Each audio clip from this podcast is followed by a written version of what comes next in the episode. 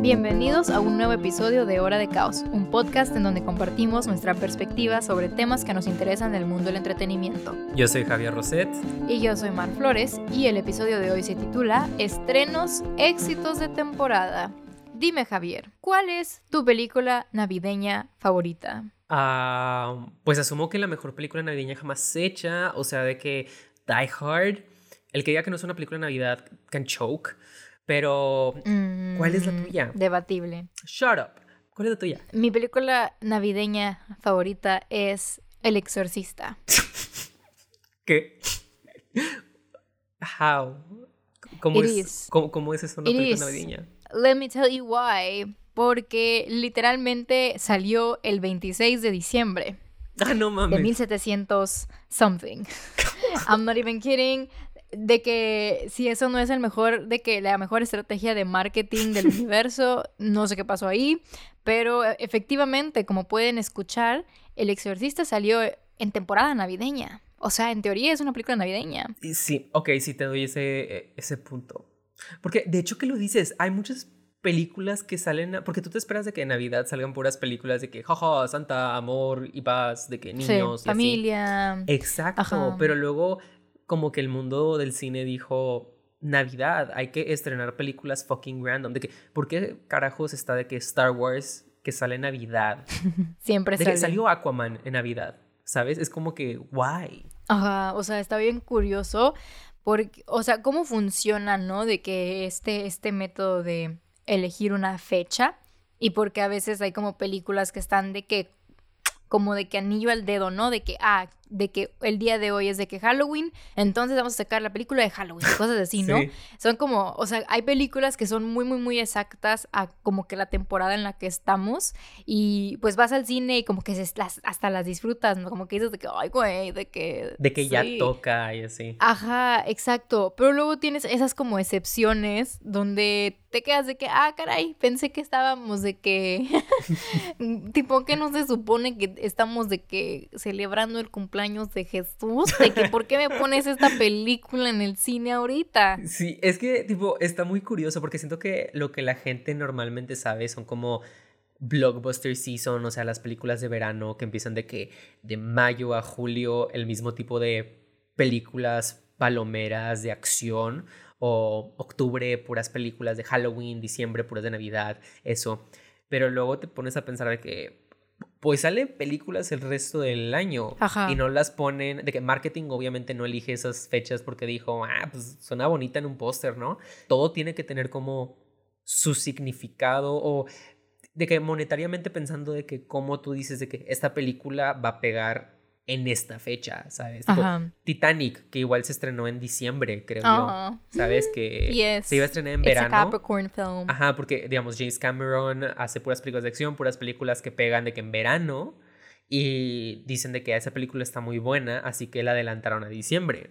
Y creo que fue la primera película en diciembre que tuvo tanto éxito. Que Titanic estuvo de que en el top 10 películas más taquilleras Mm. de la historia por años.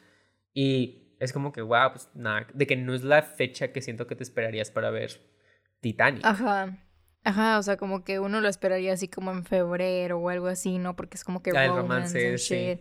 Ajá. Siento que también está muy interesante cómo literalmente, o sea, nos condicionan a nosotros como consumidores de que a que salga la película en, en un tiempo en específico y por eso cuando se rompe como que ese condicionamiento, como que la, la audiencia se vuelve loca y no sabe qué hacer y pues por ende vas a verla de que al cine, ¿sacas? Ajá. Es como, like, scary shit. Que no sé si te acuerdas que promocionaron la de Deadpool que salió en San Valentín, pero empezaron a sacar pósters para que pensaras que era de que una rom-com. De hecho, que no, no, que no Fifty Shades y Deadpool salieron literalmente al mismo tiempo. Sí, sí, y de sí. que en el cine veías gente dividida, que unos iban a ir Ajá. a ver Deadpool y otros Fifty Shades. That was so fucking funny. Porque siento que es lo mismo que dices con el exorcista, pensando de que es el nacimiento de Jesús, es todo bonito, navideño, pero siento que a la vez tú dices de que, güey, quiero ver algo de miedo, de que quiero ver algo nada que ver con la fecha. Y ahí tienes de que febrero, mes de el amor y la amistad, ¿no?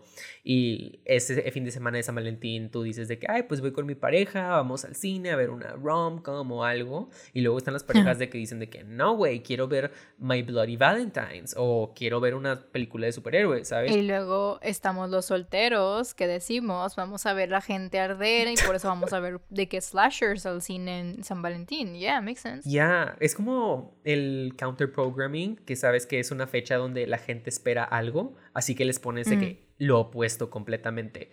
Porque siempre va a haber alguien que no quiere adaptarse porque es único y especial. ¿Cómo se llama? Psicología inversa. Exacto, como la que se usa con tus papás. Exactamente, es como que, mm, o sea, es como si fueras al cine y le dices de que, güey, ¿sabes qué?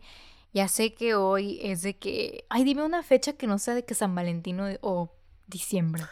No existe. Um, abril, marzo. ¿Qué hay en abril? What the fuck? Vas al ah. cine a decir de que, oye, ¿me puedes dar una película del natalicio de Benito Juárez? Que es marzo, güey. Tengo ganas de festejar la primavera. Güey, no pues salió una película así, de que la película de Benito Juárez, de que animada o algo así, de que mexicana. ¿Qué? For real though. Es que tipo, en la, cuando estuvo, porque me acuerdo que cuando fue el bicentenario de la revolución o la independencia, no sé, güey, no sé nada de historia, I'm sorry, pero creo que la independencia, que salieron por como fechas de septiembre, agosto, julio, puras películas y puras telenovelas de la independencia y de que... La independencia fue que... septiembre. Ajá. Entonces, ¿por qué en julio? Porque pues es como de que llegando a la fecha, ¿sabes? De que te estás preparando con el mood. Güey, imagínate de que una casa productora que ya chicos, ya se acerca el natalicio de Benito Juárez. Ya casi es el día de la bandera. ¿Qué vamos a sacar hoy? ¿Qué película les vamos a dar, güey? Yo estoy segura que se mueren por ver a Juan Escutia saltar del pinche palacio. idea millonaria, güey. Idea millonaria. Güey, ahora, de ahora en adelante las casas productoras necesitan dar más películas de que set it en, en México, porque period. De que van a terminar siendo de que que, de que el mame que todos dicen de que, ay, no, no manches Frida y así. Pero, digo. Nah, yo voy a traer la primera película de terror basada en un México revolucionario en 1900, no sé cuándo fue. Bueno, tal vez yo no la haga, pero puedo sugerir la idea. De que alguien se quiere robar la idea de Estaría bien vergas, estaría bien vergas. Imagínense fantasmas vestidos así de que, wow. imagínate. Bueno, That's not the point at all. No. sí, the point, siendo las fechas. Mira, hablando de las fechas, yo creo que una razón por la cual hubo como este cambio de que usualmente solo salían películas buenas de que en el verano porque la gente estaba más libre, de que, de que vacaciones, todo ese rollo verano. sí, es como Phineas y Ferb. Exacto, ajá, de que hacías de que todo en verano, así que pues películas cada fin de semana, dos películas por semana. Pero hubo un tiempo en los últimos años que eso cambió. Y mi teoría es que fueron las películas de superhéroes. Eh, esa es de que mm. mi teoría. Porque, digamos, está de que Marvel, ¿no? Es Marvel, la grande. Y luego está DC, que es como la que está como ahí cerca. Pero luego, pues hay otras compañías que empiezan a sacar sus películas de superhéroes. Sabes de que Sony y otras que no.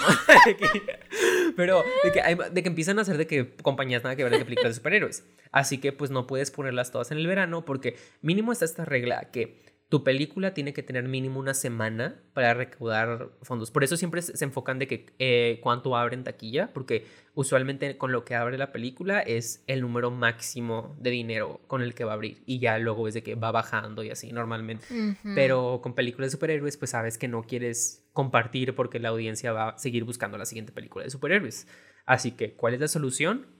esparcirla a meses que están completamente libres. Tipo, el mes de agosto, que es como cuando la gente va regresando a clases, regresando al trabajo, ya no son vacaciones, ahí usualmente nadie va al cine, pero de la nada Marvel dijo de que, ay, mi película más arriesgada, que es de que Guardians of the Galaxy en el momento, 2014, mm. que dicen de que, ah, pues la vamos a sacar, y fue un hitazo.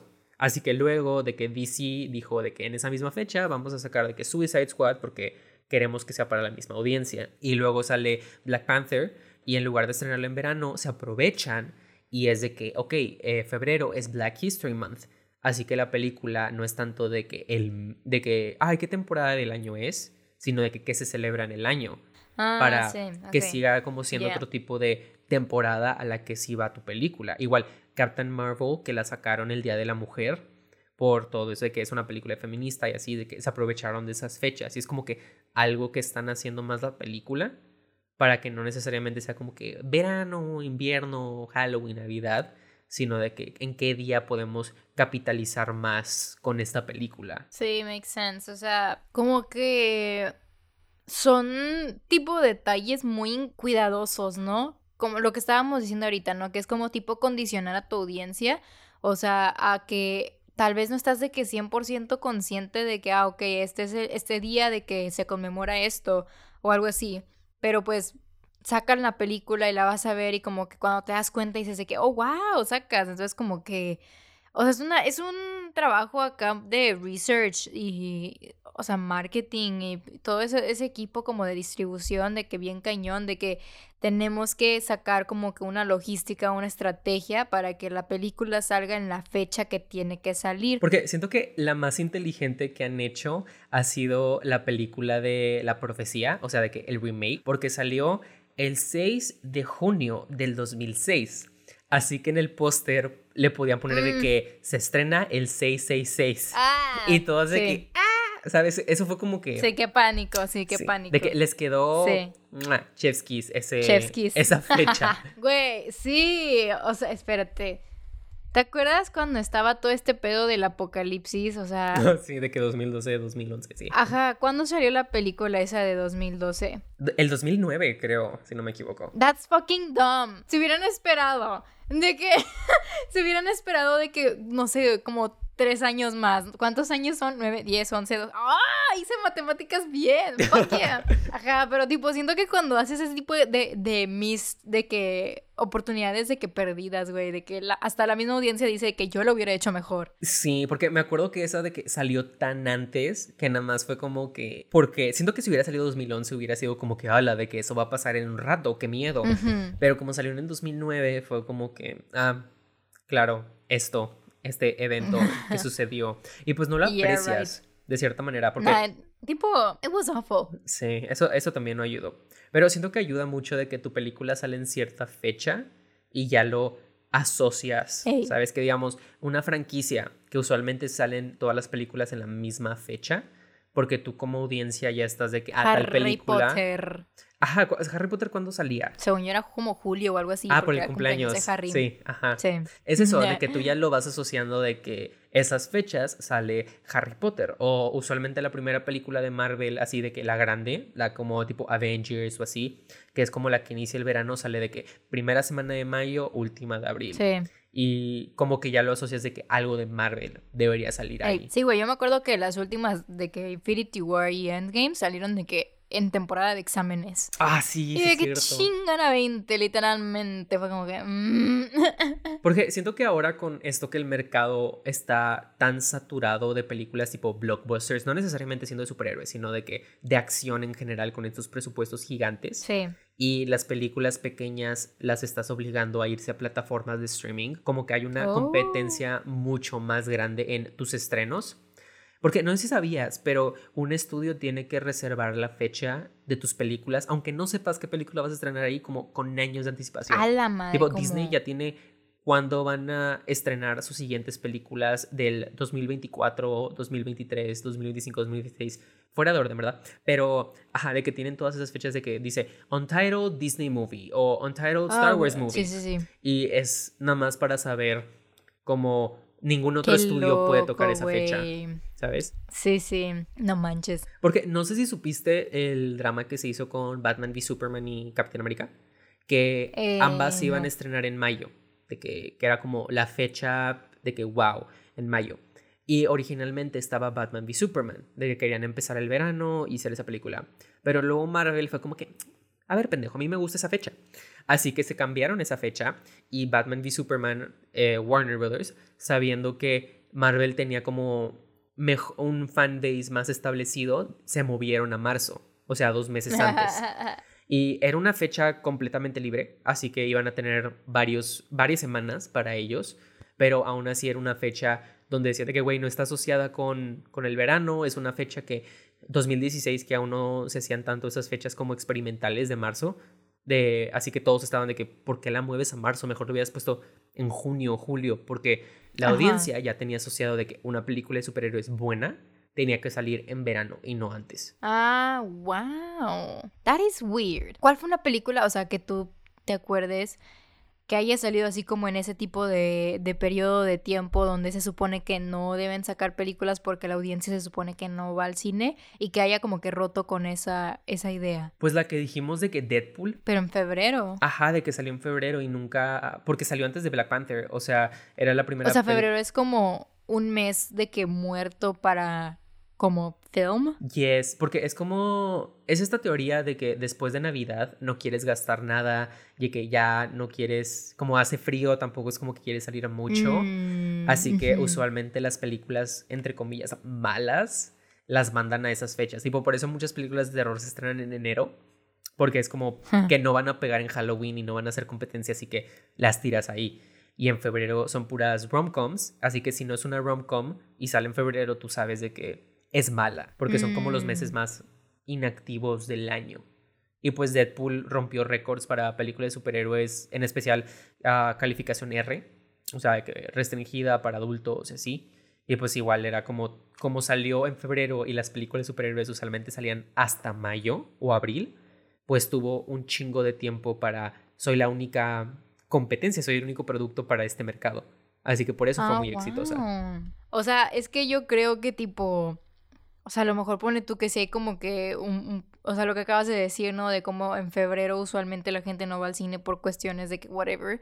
O sea, pero digo, honestamente yo no me fijo mucho como que en, en eso, o sea, siempre es como que, ah, ok, no hay como un mes como malo o un mes tipo Muerto. donde yo, ajá, un mes muerto donde no sienta que hay como que películas o así, porque siento que siempre hay, o sea, saliendo, tipo, pero, por ejemplo, en my case, creo que looking back on it, porque pues ahorita ya no podemos ir al cine, pero cuando salía, o sea, cuando íbamos, yo creo que los periodos donde más iba, fuera del, del fact que tipo, pues como estudiantes de cine tenemos que ir como que constantemente, pero creo que donde más se iba siempre han sido como verano, o sea, otoño, sacas ese periodo de que, tipo, desde julio, mainly más como tirándole a agosto, septiembre, Ajá. octubre, noviembre, o sea, creo que esos, esos meses en específico siento que es donde más concurro, o sea, más tiendo a ir al cine, I don't fucking know why. Mira, es que creo que yo también, pero más que nada por con quién voy al cine, ¿sabes? Si no son gente de cine, Ajá. es como que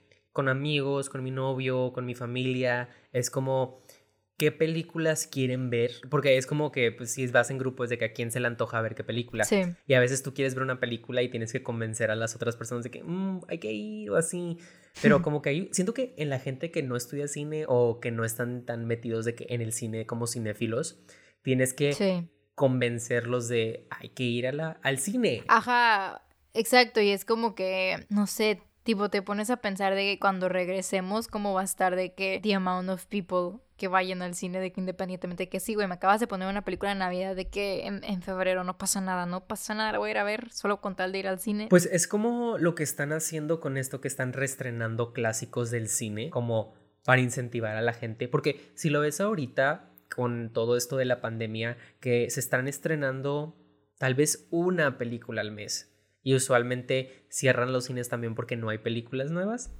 Así que quieren incentivar a la gente de que sí vale la pena venir al cine ahorita. Ajá, o sea, sí, o sea, porque tipo, generally, o sea, es muy fácil como que ver las opciones en la cartelera, o sea, yo me acuerdo mucho cuando íbamos nada más por ir, sacas. Ajá, de que ver O cualquier sea, no cosa. siempre tiene, ajá, no siempre tiene que haber una ocasión especial o un estreno en específico como para decidir qué, qué quieres ver. O sea, solamente es como que you just go there y de que si terminaste viendo una película que nada que ver, pues bueno, y si sí tenía como que que ver con la fecha, pues ok, better, ¿sabes? Porque, digamos, aquí, aquí en México, siendo México, que el boleto de cine puede costar de 60, 80 pesos. Y que es como que México es de los países que más va al cine. De hecho, es como de los top 4. Y luego compáralo con algo como Estados Unidos, donde el boleto te puede salir fácil, de que con comida, de que 16, 20 dólares más, de que un poco más. Y eso que va solo. Así que Sí. siento que ahí sí tienes como que pensarle más de, ¿vale la pena gastarme 20 dólares por un boleto y palomitas. Sí, güey. Y aparte, o sea, te digo, siento que es muy específico a, a qué tan fan del cine, o sea, qué tan cinéfilo eres realmente. O sea, entre comillas, güey, porque tipo yo me acuerdo que, que yo, la única vez que he ido al cine en Estados Unidos, y ahí te va, chingate esta, para ver Ant-Man and the Wasp. Oh my God. Pero espérate, o sea, yo lo hice con un propósito, güey. Ok. Número uno, amo a Paul Rudd, ¿no? Obviamente o sea, que no. tipo, las películas de Ant-Man me divierten mucho porque es Paul Rudd. Número dos, o sea, fue de que yo estaba en Los Ángeles. Y Oh. tipo, ajá, dije que, güey, no voy a venir a, a la tierra del consumismo y del, del misogyny en Hollywood para no ver una película, ¿sacas? Ajá. Entonces yo me acuerdo, y me acuerdo porque te digo, era como julio, más o menos, o sea, it was summer, y tipo fui a verla y fui a verla de que acá al, al ¿cómo se llama ese? Mm, TLC, Chinese Theater, Oh, que es ah, de sí, que, sí, ajá. Ajá, entonces tipo todo eso de que summed up the experience, ¿no? Que era como que, ok, estás de qué tipo en Hollywood, entre comillas, viendo una película de que Mm, comercial, estás como que, ajá, tipo para mí fue como que, wow, I love this place, saca.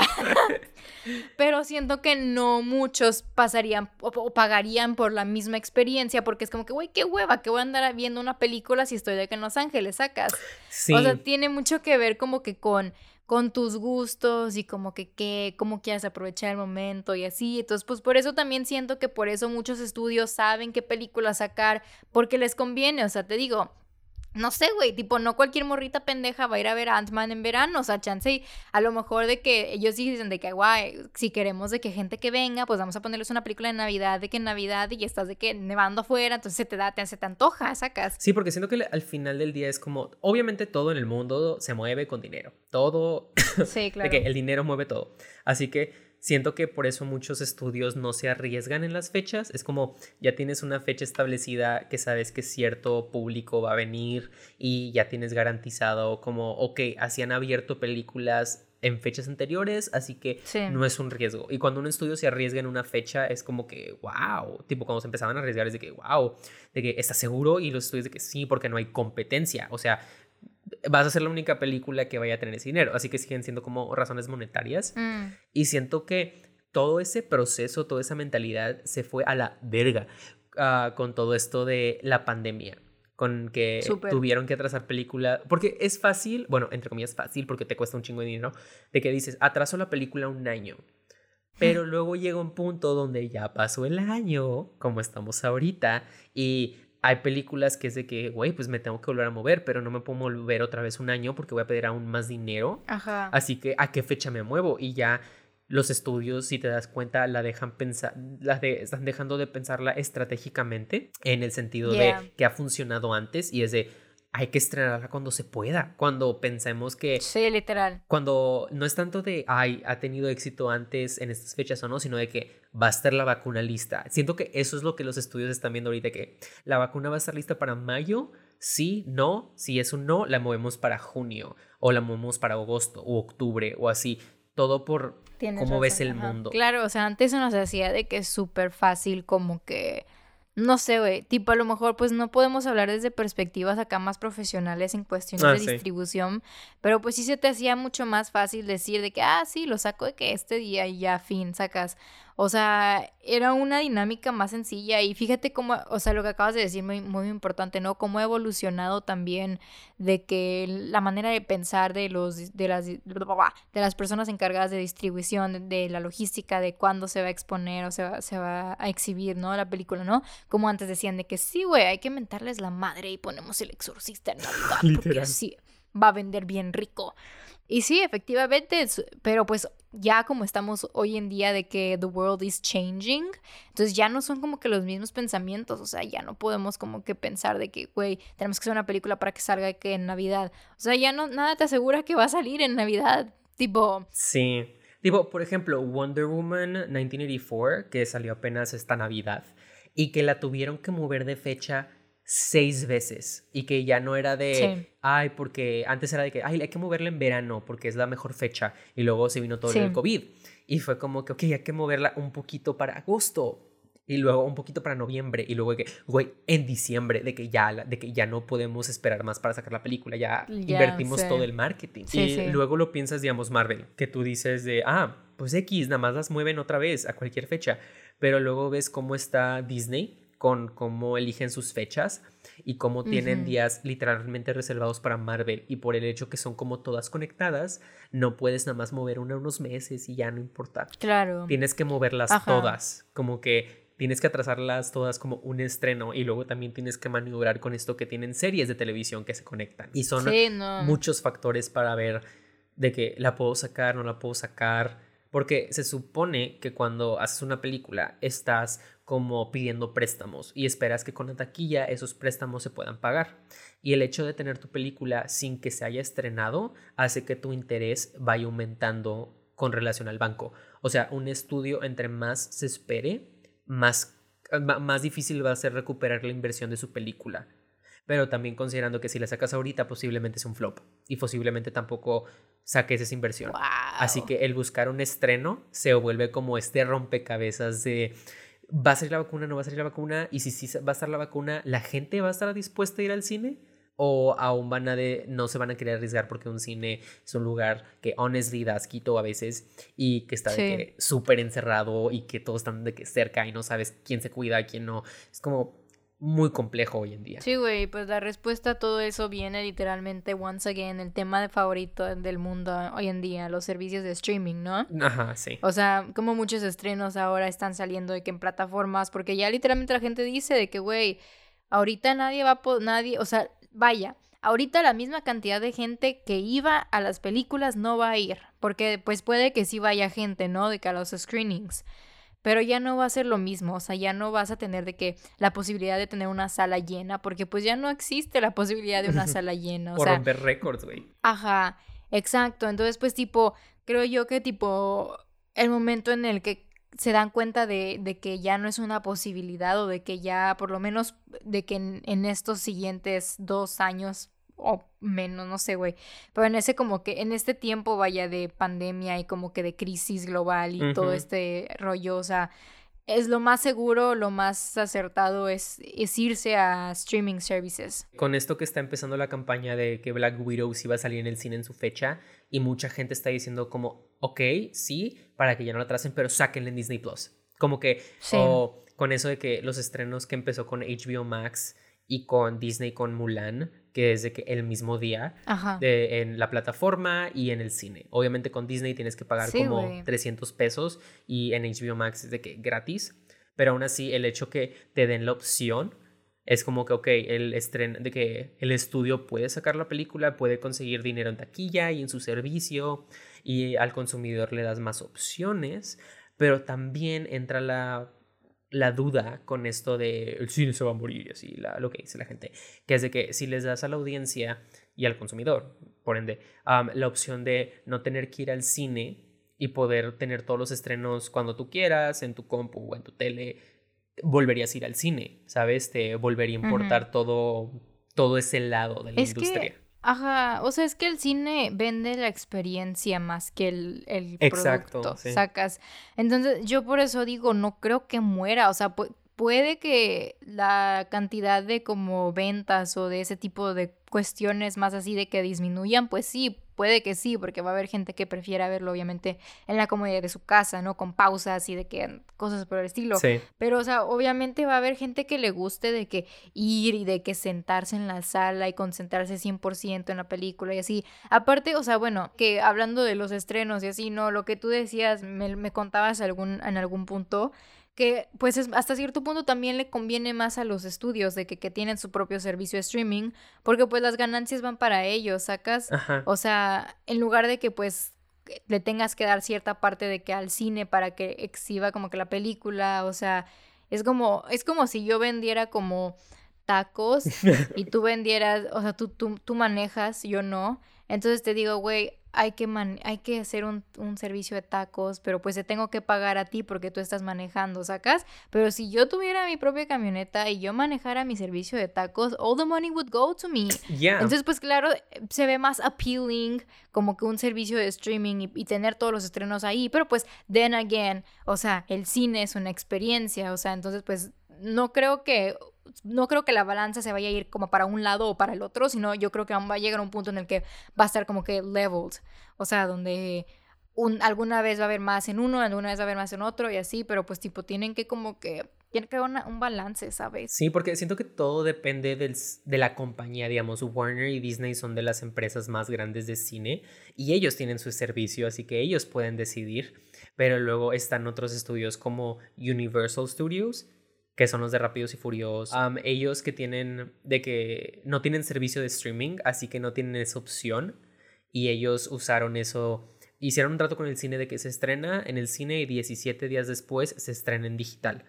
Para igual de que seguir estrenándolas en el cine con los tratos que ya tenían con las distribuidoras, pero a la vez le siguen generando de que pues plataformas de iTunes y Amazon y así que las puedes comprar y rentar. En especial con esto que muchas de las películas, digamos que normalmente en estas épocas serían de los Óscares o de los Globos de Oro y así, no son de, usualmente no son de estos estudios grandes y para competir en los Óscares tenías que estrenarte en un cine por mínimo como mm, semana y media. Y ahorita los Óscares lo cambiaron diciendo como que, ok, sí te puedes estrenar en streaming.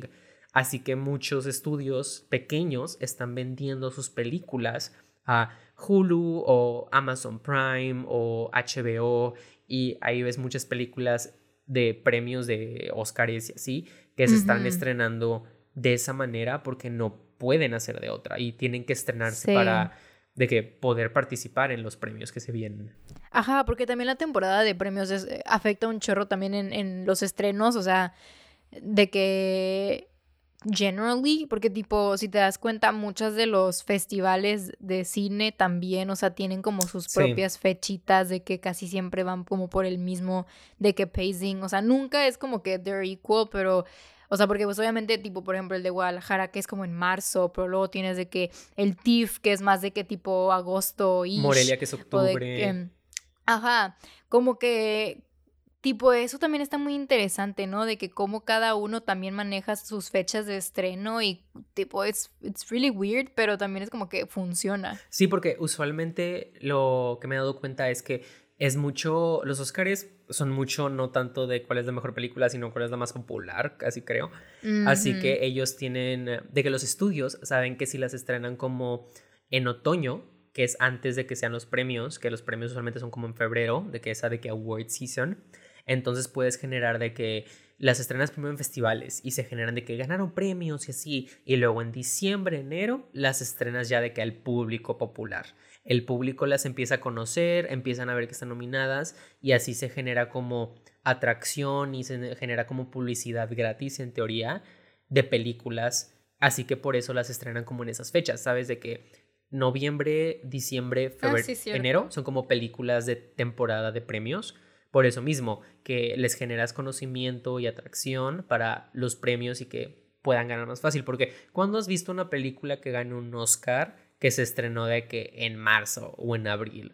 Tipo, eso no pasa porque luego a la gente se lo olvida y un estudio no quiere que se le olvide la película, porque luego tiene menos posibilidades de ganar. That's so true, no había pensado en eso, de que como que los festivales hasta cierto punto son como, o sea, obviamente viéndolo desde Hollywood, porque, o sea, tipo yo en lo personal prefiero más como que festivales de cine a tipo el Academy Award, ¿sacas? Sí. O sea, siento que son más honestos, más true to the art que el prestigio de Hollywood, jajaja, ja, Este, spoiler para el siguiente episodio. Oh este, pero, o sea, sí, como que siento que la academia los toma como cálices, ¿no? De que, uy, vamos a ver cómo hace esta película y que en el TIFF y en Sundance y en no sé dónde y así y ya vemos como que le fue medio bien, ah, ok, entonces sí la podemos nominar, ¿no? Sí, porque es de que ah, en todos estos estrenos antes le fue bien y luego como que se basan en a cuál le fue mejor y luego cuando ya se estrenen con el, con el público general es de que, ok, pero ¿cuál es la más popular entre la gente? Porque al final tú quieres que todos esos estrenos coincidan para generarle más, uno, dinero, porque sabes que está nominada y hay gente que literal solo ve las películas que están nominadas y ya. Pero luego también de que en los Oscars, pues obviamente quieren de que la audiencia, quieren que sintonices y tuitees y todo, y pues se vuelve esta como gran conspiración de los estudios con sus estrenos y los premios con sus fechas, igual de, ¿cómo se llama? Que salen en la tele y en internet y así, para generar como el, la mayor publicidad posible. Ajá, en conclusión, este, los estrenos están hechos para condicionar a la audiencia psicológicamente a que vayan o no vayan al cine, period.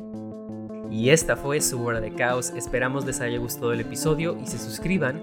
Recuerden seguirnos aquí y en todas nuestras redes sociales at hora de caos. Los esperamos la siguiente semana con un episodio titulado Premios, Prestigio o Clickbait.